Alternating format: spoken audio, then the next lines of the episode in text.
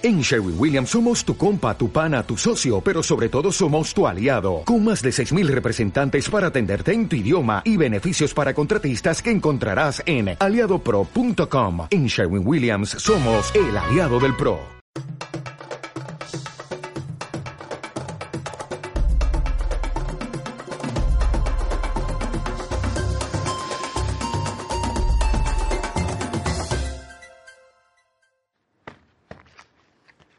Welcome back to class number 184. Yes, we have 16, no, 17 classes left. Only 17. Uh, that's uh, three weeks and two days, right? Or wait a minute, no, miento. We don't have 17 classes left. We have 12 classes left. My God, I'm starting to lose track of my weeks. My God, we have 12 classes left, which means two weeks and two days, including today. Class 84. Hmm. There's some interesting expressions here, some very, very important ones, especially to back up and eventually. But I'm going to do right now, what I'm going to do right now is to review class 183, but not the numbers. Don't worry about numbers. Let's go back to try and a few other things as well. Camera number one, please. All right. You need to try to do your best. Always try to do your best. I always try to be on time. I always try to teach without coughing. All right? It's not easy to, to teach on television for uh, 585 hours and not cough from time to time. Okay, it's natural. It's natural. Some people on TV are very stiff, very nervous. Why? I'm just talking to people. Even though it's a camera, I know that behind the camera, they're normal people. Like Maria, like you, like me. We're all normal people. So, I try to be on time. I try to be polite at all times. Escuchad esta frase. I try to be polite at all times. I try to be polite and courteous. Courteous at all times. En todo momento, in English, en todos tiempos, literalmente. At all, o en todas veces, at all times. I try to be polite and courteous at all times. I try to be on time all the time. Llegar a tiempo todo, todo tiempo. I try to be on time all the time. Uh, I try to I try to do my best. I try to teach as well as possible. I try to stay up to date on new techniques of teaching. I try to intento todas estas cosas. Siempre trato de estar al día. I always try to be up to date. I always try to be with the times. I always try to. Okay. Otro try.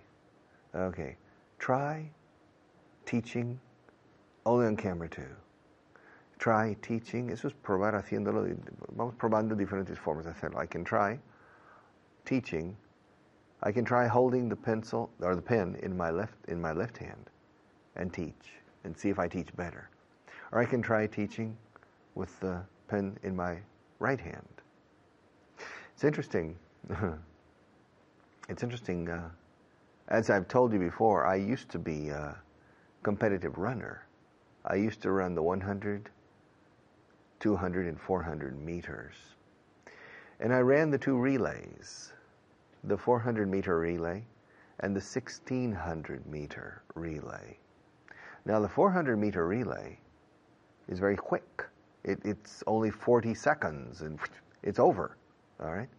And four runners, each one runs 100 meters approximately and hands the baton. The baton is el testigo. Se escribe batón, como palo en francés, baton. You, you hand the baton to the runner, uh, to the next leg, the próxima pierna, pata, the próximo tramo. To the next leg, you hand the baton to that person, and that person is normally running and puts his hand back, not looking, and is waiting for you to place the baton in his or her hand. Okay? Many years ago, people looked back, holding but looking back like that, but that takes too much time. Turning around, you lose maybe three tenths of a second. And so now they're run, you're running, and you put your hand back to receive the baton and you continue running and you don't change the baton to this hand. All right? But when you deliver the baton, because people run and your arms are not usually straight, they run a bit in, the natural way of passing the baton to the next runner is from if I start if I have the baton in my right hand, I deliver the baton to the left hand of the person in front of me, and that person takes the baton with his left hand and starts running. Now, for some runners, holding a baton in their left hand, especially if they are right handed, doesn't feel natural and they want to switch. Sometimes you will see runners in relays, when they receive the baton, they change to their right hand. Okay? And it takes some, there are two dangers. Number one, you lose about one tenth or two tenths of a second in making that change. It's not recommendable. Second, you can make them, you can drop the baton. More than one runner has dropped the baton, changing hands as the as the runner was speeding up to full sprint speed. So they have to learn to run with the baton in their left hand and to deliver the baton to the next person's right hand. It's, it's like that. It's quite interesting, the science of uh, relay races. But people say, look, try running with the baton in your left hand. And some people say, I can't do it. Come on, you have to learn. Try, try again. Try again. Try running with it. I said, To try más gerundio. All right. I remember one runner one person who ran the 400 meters. 400 meters is a hard race because the last 80 or 90 meters are deadly. They're mortal. Very, very, you, you're always very tired and you need to uh, close your eyes and oof, finish it with the last energy you have in your body. And uh, there's a lot of psychology in the uh, 400 meters. I remember one runner tried once, he tried running the race with a baton in his hand. It's, it's funny. Funny significa curioso. It's funny that when you run the relays, the 4 by 400, the one 1600 meter relay, you run with a baton in your hand and you're thinking in catching up with other people. And so you're not nervous. In, in relay races, you're not nervous, okay, for some reason you don't have butterflies in your stomach. And I, rem- I, I remember one person tried running the normal 400 with a baton in his hand. In the end, it didn't matter. He still lost the race. But nevertheless, he thought that holding a baton, he'd said he tried holding a baton to make a psychological change in him. Quite interesting. So to try. And finally, remember, the third way of saying to try is probar. probar una comida, to try the food. There are a lot of food. I have tried almost everything in Spain. I think I've tried everything that people eat. There's some foods I don't like here. There's some foods that Spanish people like that I don't really care too much about. But I've tried everything, I think. I don't think there's any type of Spanish dish that I haven't tried. Okay, I'll be back in a few minutes.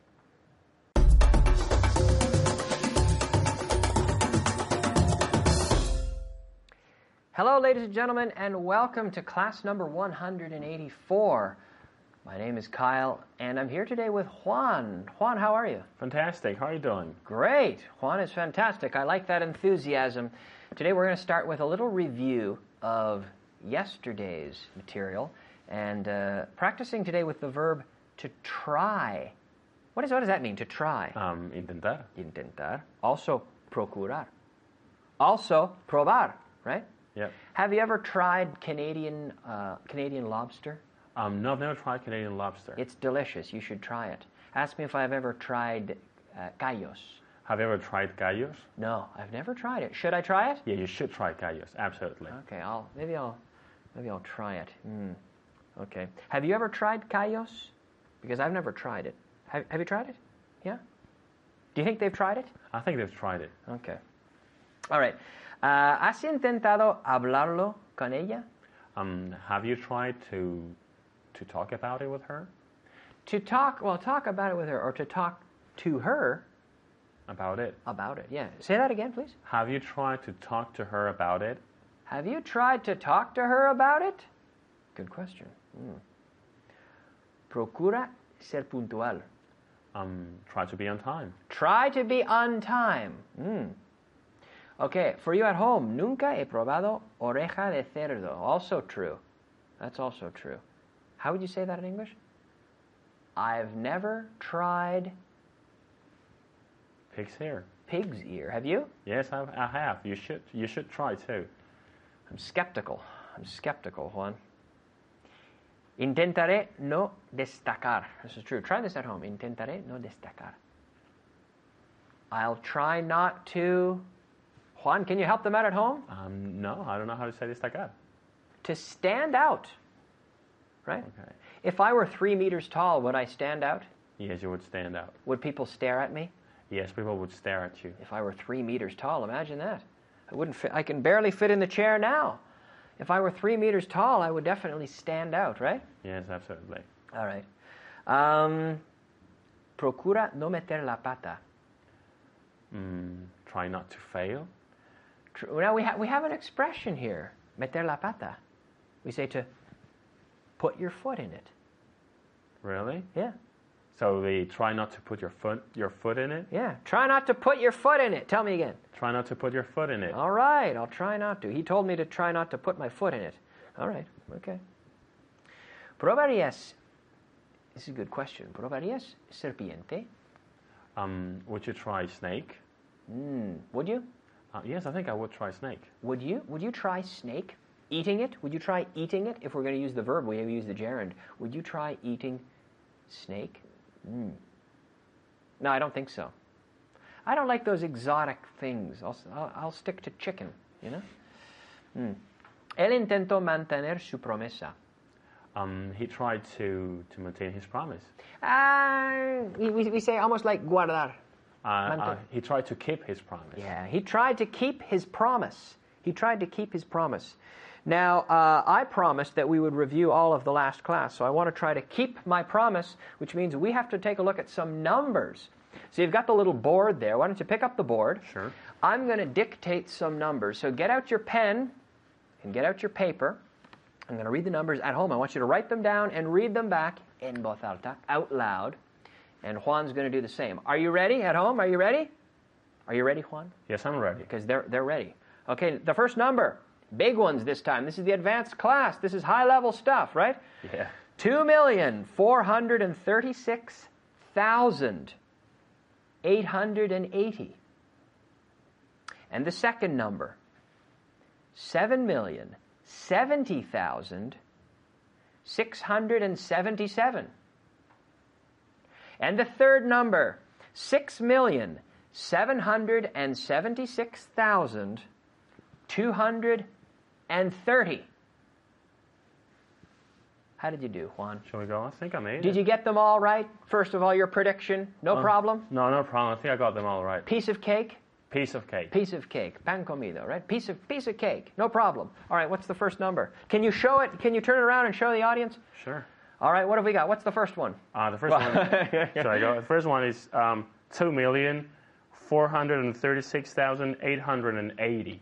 Two million four hundred and thirty-six thousand eight hundred and eighty. Correct. Well done. Now at home, did you get that number? Yeah? Good. What's the second number? Uh, the second number is um, seven million seventy thousand six hundred and seventy-seven. Nice. 600 and, remember, 177. Great. Good job, Juan. And finally, last but not least, Um, it's six million um, seven hundred and seventy-six thousand two hundred and thirty. okay, good. Let's go for the bonus number. Quickly, quickly. One more number. Okay. Three million six hundred and fifty thousand one hundred and fifteen. Did you get that, Juan? Yes, I got it. What's the number? It's uh, three million six hundred and fifty thousand one hundred and fifteen. One more time. 3,650,115. Nice. Well done. I hope you got that at home. Did you get that? Good. Great job, Juan. Good job at home. We'll see you soon. Bye bye.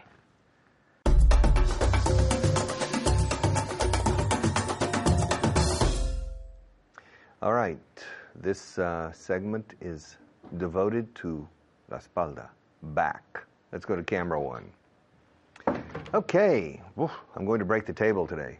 Uh, back, back is espalda, my back. Um, the backstroke is 100 metros espalda. In swimming, for example, the 100 meter backstroke. Okay, but back. Now, to back into, to back into is chocar contra algo, dando marcha atrás en el coche. To back into, I backed into a bicycle. Was there a person on the bike? No. Oh, thank God. I backed into the wall of the garage. My God, to back into. To back out is salir marcha atrás. You look and you back out of the garage. Some people have a individual garage. The car goes in and they back out of the garage and then go.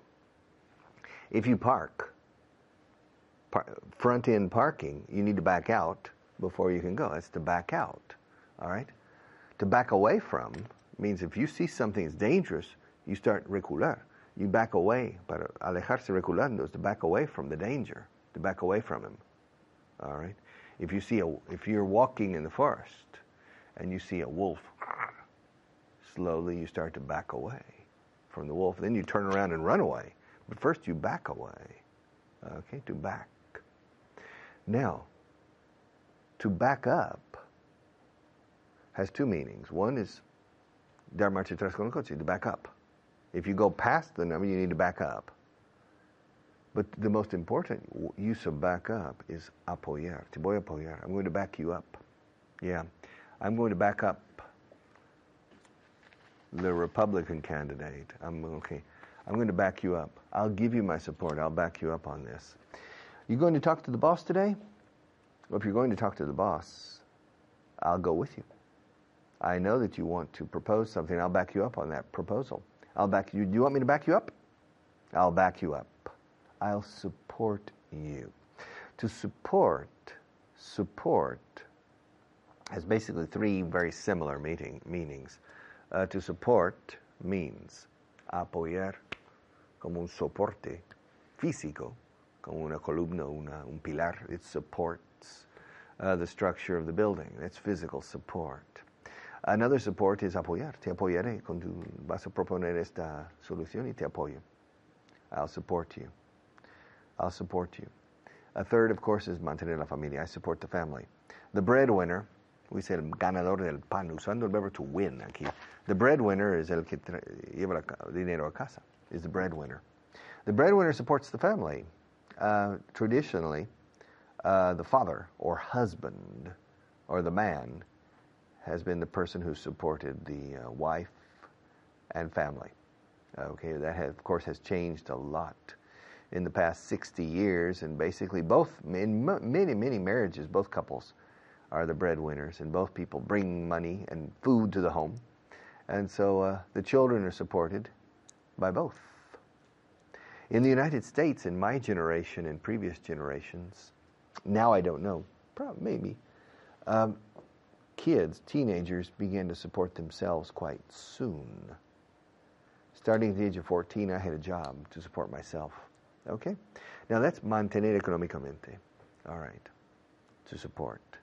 But here we're looking at backup, que es apoyar.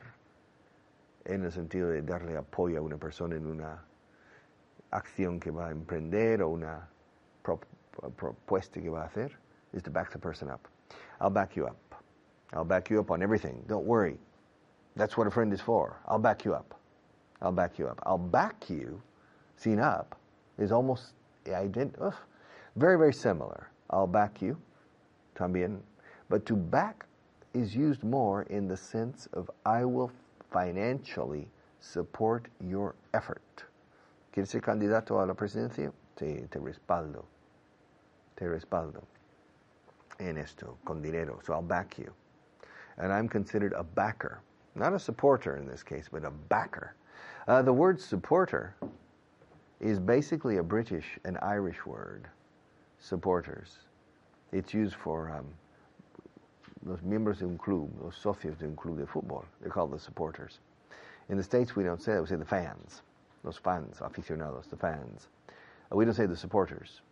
Because usually a supporter is a person who gives money uh, to officially support uh, the football club, in this case. They're called supporters. But a backer is a person who supports you financially in your candidacy. All right? He's a backer. My backers. They're backing me. In a sense, they're backing me up. Pero cuando es dinero que dan, recaudan y ponen dinero to, to back. Okay, to back him. But when you're saying un apoyo moral, un apoyo, no sé, de, delante del jefe, delante de un consejo, is to, is to back you up. All right? Respaldar. Necesito que me respaldes en esto. Necesito que me apoyes en esto, eh? I need you to back me up on this, eh? I need you, I need you to back me up on this matter. I'm going to speak to the board tomorrow morning. There's a board meeting, board meeting tomorrow morning, and I'm going to propose.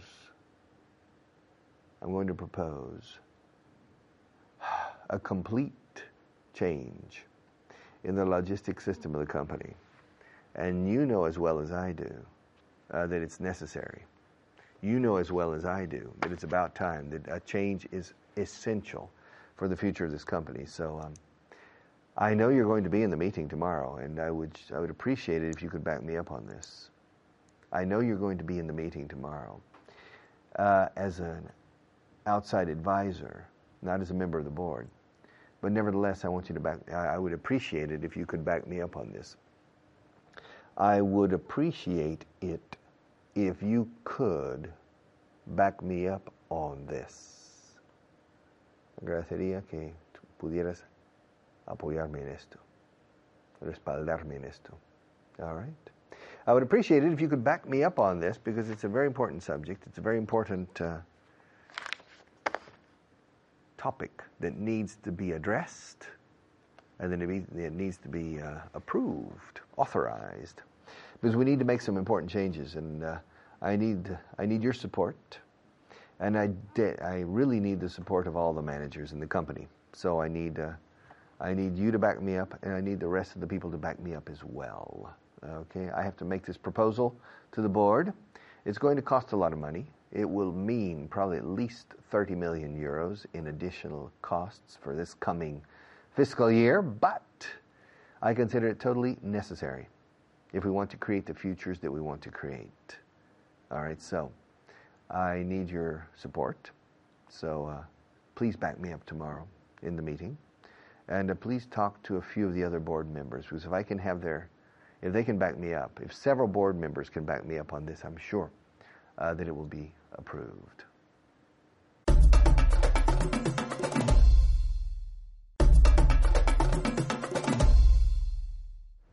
All right. Uh, listen, I want to propose that this advanced section of Algo Negocios 4.0 be extended for another 300 classes because I think you need to continue improving. So I'm going to make a proposal to Aprende Inglés TVE to extend this, not 195 classes, 495 classes. 300 more classes. And uh, I would appreciate it if you could back me up on this because I'm sure you agree with me that your English is not perfect yet. I'm sure you agree with me that you need, you still need to make significant improvement in your ability with the language. So please back me up on this. Uh, if, I, if a lot of you back me up on this, then Aprende Inglés TVE will make the decision to make the investment and to extend the advanced program for 300 more hours. Otherwise, I'll lose my job.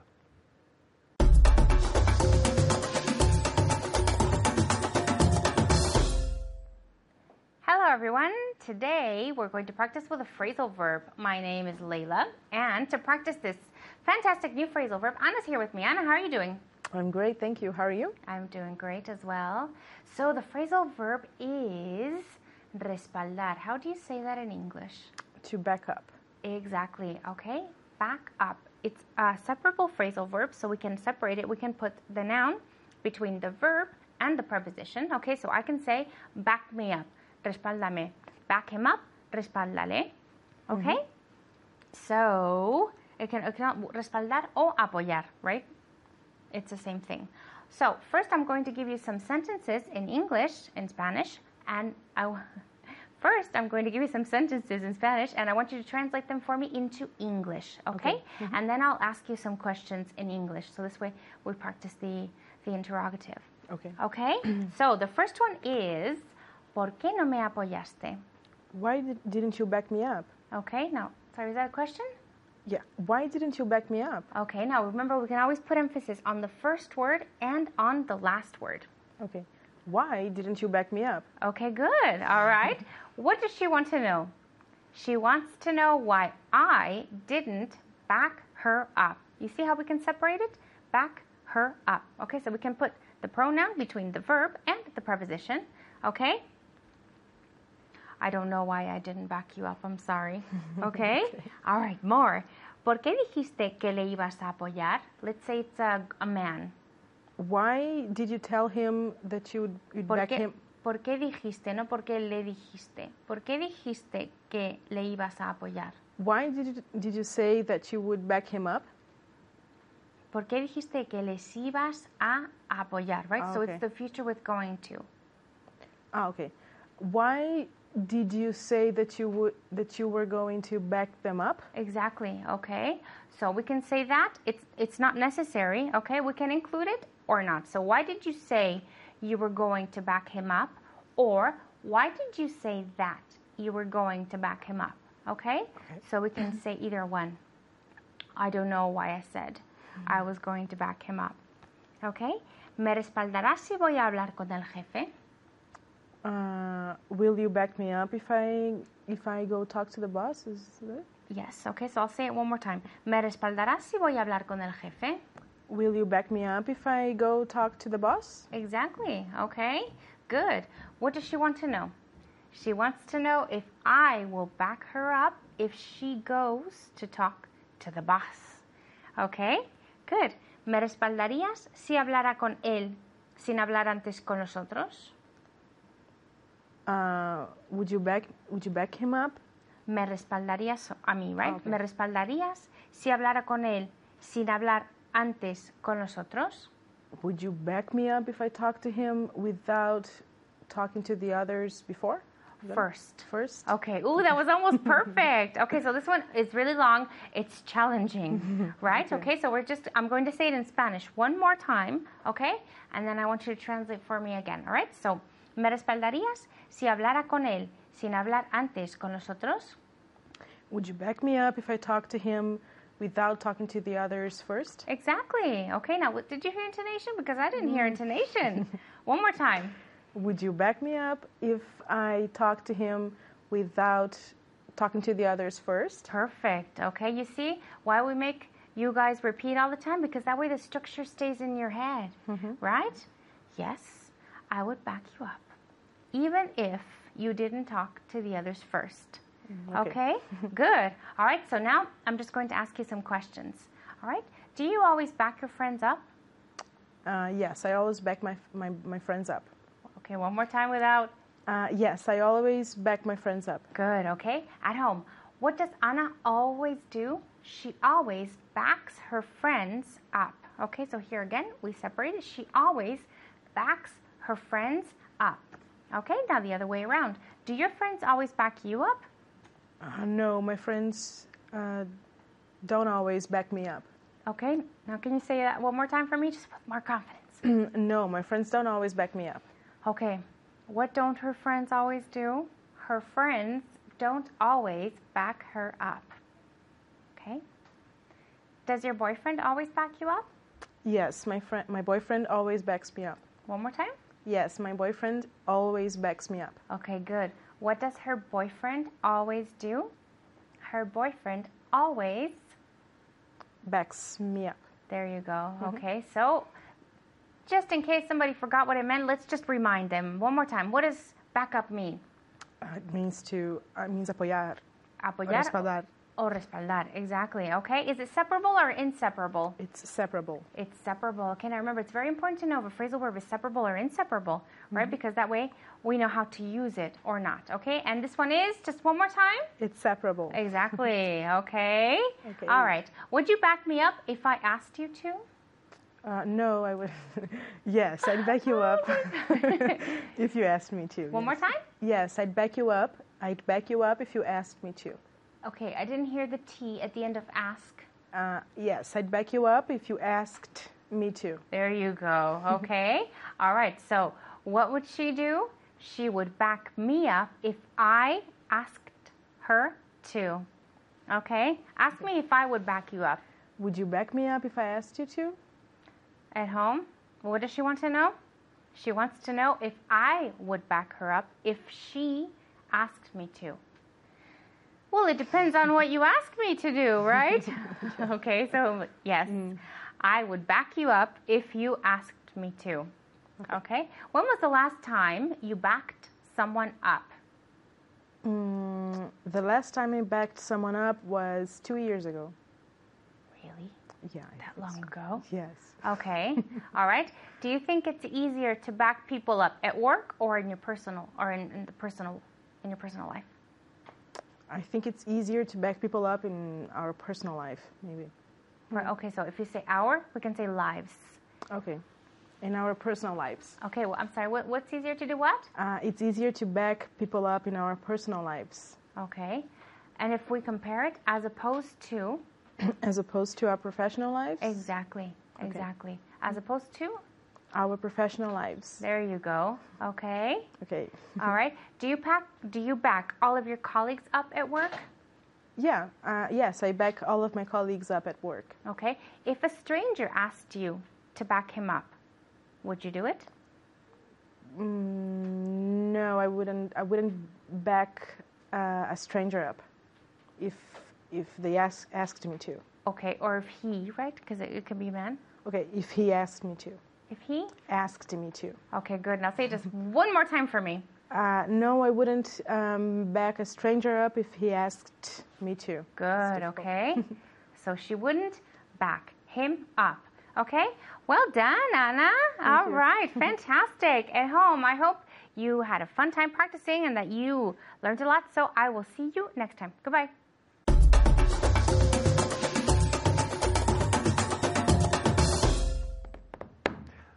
Eventually, eventually, eventually, eventually. ¿Qué significa eventually? Okay, tell me on camera number one, please.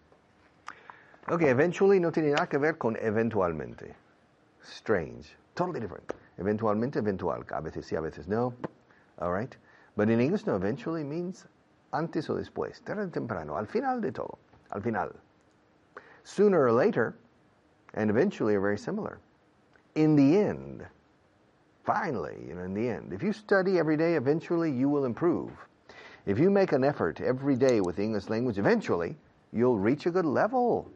Se usa muchísimo en inglés the expression eventually. Yeah, eventually. Yes.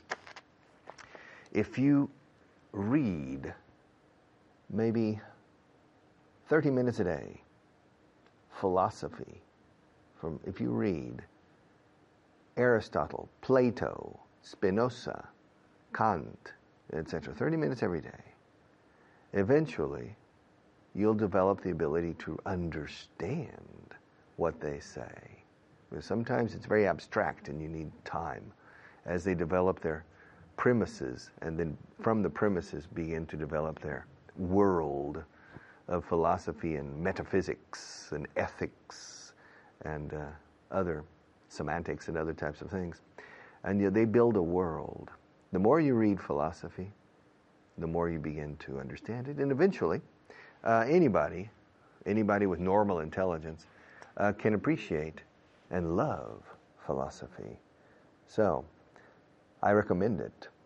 Also, I recommend that you read all of these philosophical treatises in English because eventually you will notice a difference.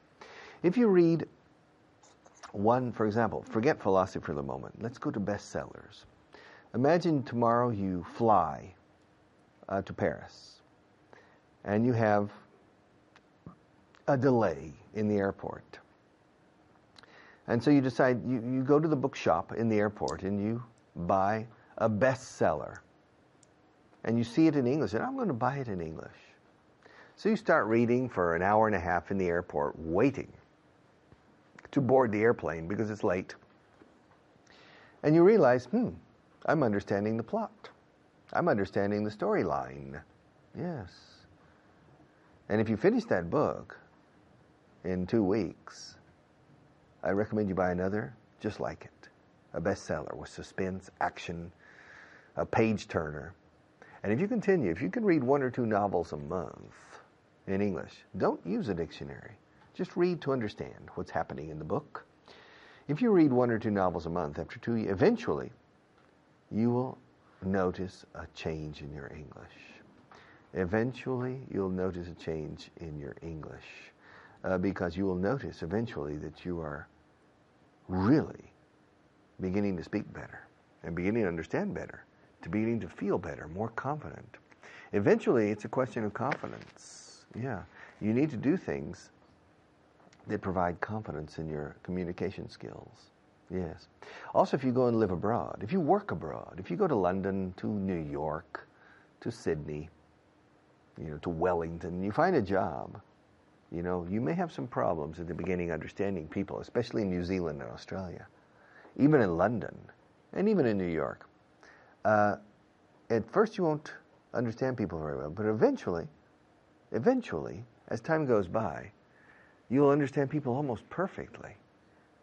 And you will realize, eventually, you'll realize that what people say is not really difficult English. It's simply your ear was not discriminating.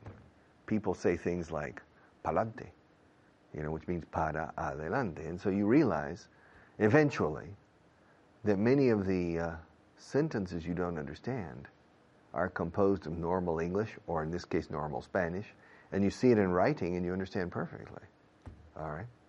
Eventually, the ear opens up. That's the secret of living abroad for the listening comprehension. You will never understand English well unless you expose your ear to native speech for a long period of time. Well, for many, many, many hours, thousand hours. And eventually, your ear begins to open up and it begins to discriminate sounds. Okay? When somebody in Spanish says, no se dicho nada, a foreigner understands nos. It doesn't understand no os he dicho nada. They understand nos he dicho nada, and it doesn't make sense.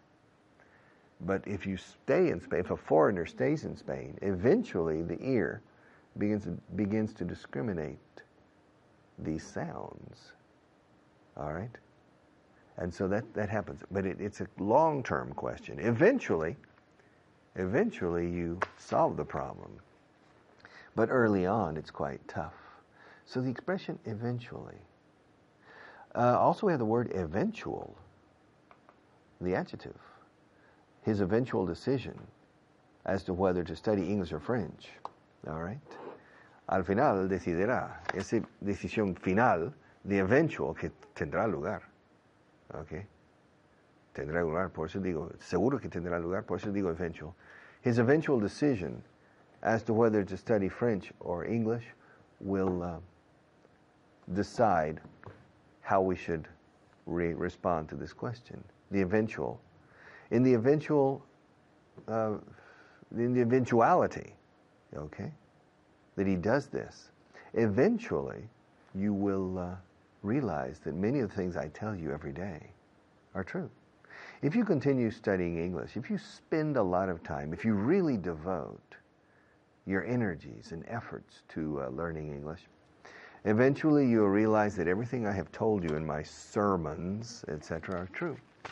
Hard work produces very interesting results, which at the same time produces satisfaction, which at the same time produces the desire to continue studying, which at the same time produces uh, more progress, more confidence, and you become uh, more confident in yourself and you enjoy more self esteem and you begin to succeed in more things, not only in English, you begin to succeed in a lot of areas, other walks of life. And so eventually you become a successful person. If you approach the learning process in a healthy, positive way and work very, very hard, the dividends are handsome and in many more ways than simply, in this case, learning English. Eventually, you'll be a successful person. First, make the effort that learning English requires, and eventually, that effort will be transformed to an effort in many other areas of your personal and professional activity, and you'll be successful and maybe happy. All right? Yes. Many, many people say a través de las obras, de la obra, del trabajo, okay, hard work has a strong impact on general happiness. Not that the harder you work, the happier you are. That's not necessarily true, but there is a very strong correlation. And eventually, if you work hard, you'll agree with me.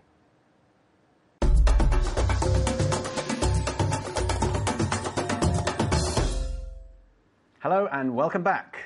My name's Richard. As you know, I'm the other Richard on the show, uh, Little Richard if you like. And today I'm here in the studio with David. David, how are you? I'm very well, thank Good. you. You're back again for Yes, more I'm back again. punishment, Yes. punishing exercise. You're a glutton for punishment. A glutton for punishment is someone who likes Okay. pasándolo mal, que le gusta pasarlo okay, mal. Okay? a masochist. A masochist, Yes, exactly. You're a glutton for punishment. A glutton es un glotón. Ajá. ¿No? Okay. un glotón de Ajá. Que le gusta castigarse. Ajá. Okay, a glutton for punishment. Muy bien. Uh, okay, guys, we are going to look at five new words. Well, I hope they're not new, but if they are, take note. The first one is to dismiss, which means Eh, despedir. exactly you can dismiss someone Ajá. from a job, you can fire them, echarles a la calle, despedir, okay, or you can be dismissed. Ajá. o cuando te echan a ti, ¿ok? Bien, uh, to design, Ajá. to design, Diseñar. muy bien, very easy, with a, a silent G, because you said designa, ¿no? Ah, No, eh, nosotros diseñar. di- no, diseñar. Sí, designar es otra cosa. Sí. Bien.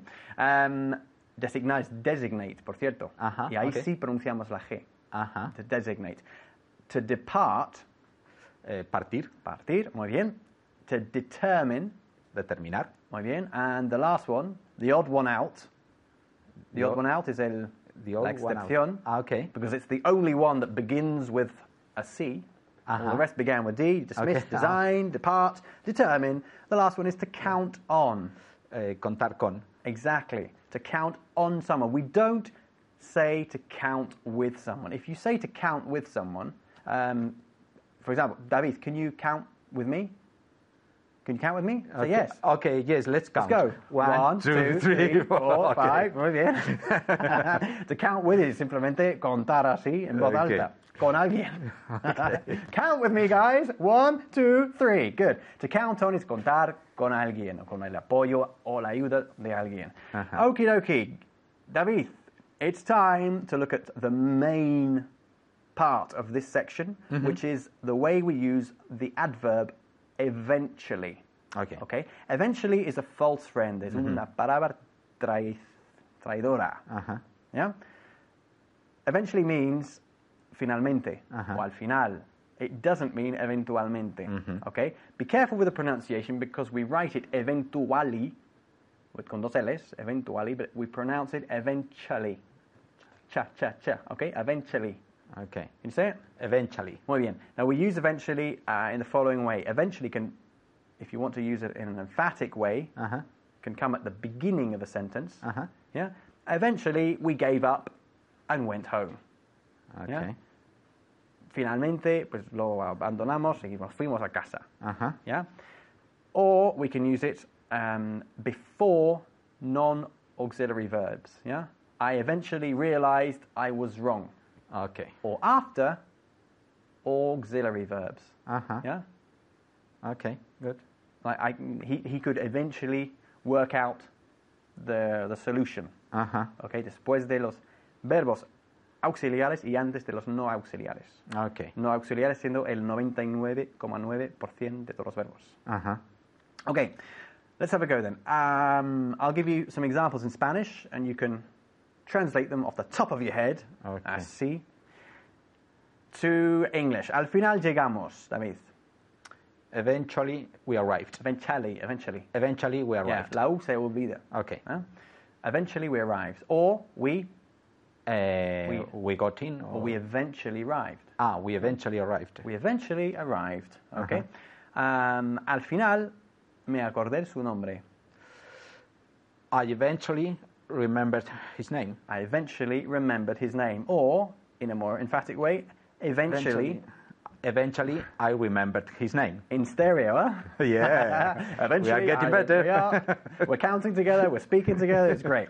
Okay, um, al final me di cuenta de que iba.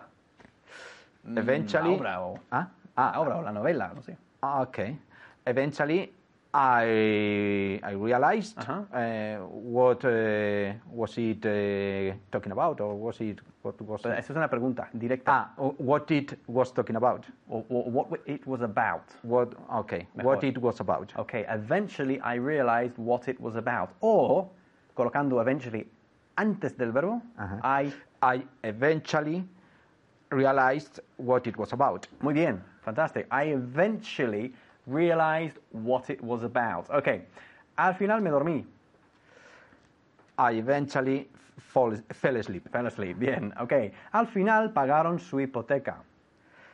They eventually paid uh, their mortgage. Ok, cuando pagamos una hipoteca, we usually say to pay off your Ok. mortgage. Okay? Ok. Pay off your mortgage means acabar de pagarlo o también mm, entregar pagos adelantados, ¿no? ¿Se dice así? Ajá. Algo así, ¿ya? Los pagos a plazos, pagar los Sí, plazos. pero a- si, si quieres mm, pagar más Ah, del, ok. del plazo, is to pay off some of your mortgage. Ah, ok, good. A lot of people try to pay off, con dos Fs, Ajá. their mortgage early. Ok. okay? And when you finish paying, también empleamos el mismo verbo, to pay it off. Ok. paid off my mortgage. Ajá. está pagado. ¿ya? Good. Good. Um, al final se fueron a su casa. They eventually uh, went home. Muy bien, excellent, because we don't say they eventually went to their house or to their home. We don't use the possessive adjective usually when we're talking about home. Okay? I went home, a mi casa. He went home, a su casa. You went home, te fuiste a tu casa. Ajá. Bueno, en español también se dice, me Ajá. fui a casa, se fue a casa, ¿no? Yes. Bien. Ok, ah, al final suspendieron la búsqueda. They eventually called off Fantastic. the, Wow. re- uh, the research. No, not the no. research. Research Ah, is investigación. The search. The search. Okay. All right, good. They eventually called off the the, the, The search. search. Even the research también. the search. Let's wake up. All right. Al final tiraron la cafetera. Como The- no se veía. bueno. Uh, they eventually threw the the coffee machine uh, away. Machine or the cafetiere. ajá. Yeah. Away. Yes. Good. Porque se le cayó la el asa. Um, because the handle uh, dropped. or- Didn't drop. Drop or- is when some cuando hay Ah, una yeah, persona yeah, involucrada. Because the, the handle fell down. the handle fell Over. Ah, off. Okay. good. Okay, por, ¿por qué? Porque the handle's on Yes. The cafetiere Uh-huh. and it fell off. Okay. Okay? For example, um, a picture on the wall is on the wall, so it, it falls Uh-huh. off. Okay. Okay? The, the mug can, f- is on the table or on the, the poof. It can fall off the poof. Okay, Uh-huh. let's do one more. Um, al final, tiré la toalla. I eventually threw the towel. Threw the towel in, puede Threw the or I- towel I eventually, I Yeah, eventually, I eventually gave in. eventually I gave up. Ah, okay. Okay, gave in is ceder. Okay. Un poco diferente. Yeah. eventually, I, I gave up, or I eventually gave up. Don't forget to pronounce eventually with a ch. Eventually, okay? All right. Take care. Bye bye.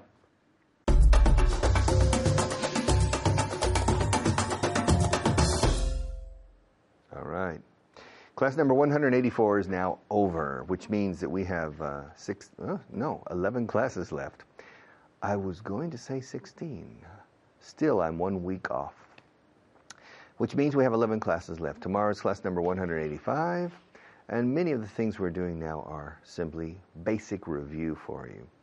But you have to remember, I've told you many times, that the easiest aspects of language, of the English language, are the most critical for everyday communication, even in, for important meetings, important contracts you need to negotiate. Uh, the most basic elements of the language are the most essential and most critical for the success of your communication. So don't get impatient or irritated if we teach you things that you think you know. We need to continue fusing them, fusionarlos, in your brain until it becomes a sixth sense. It's absolutely essential. See you tomorrow.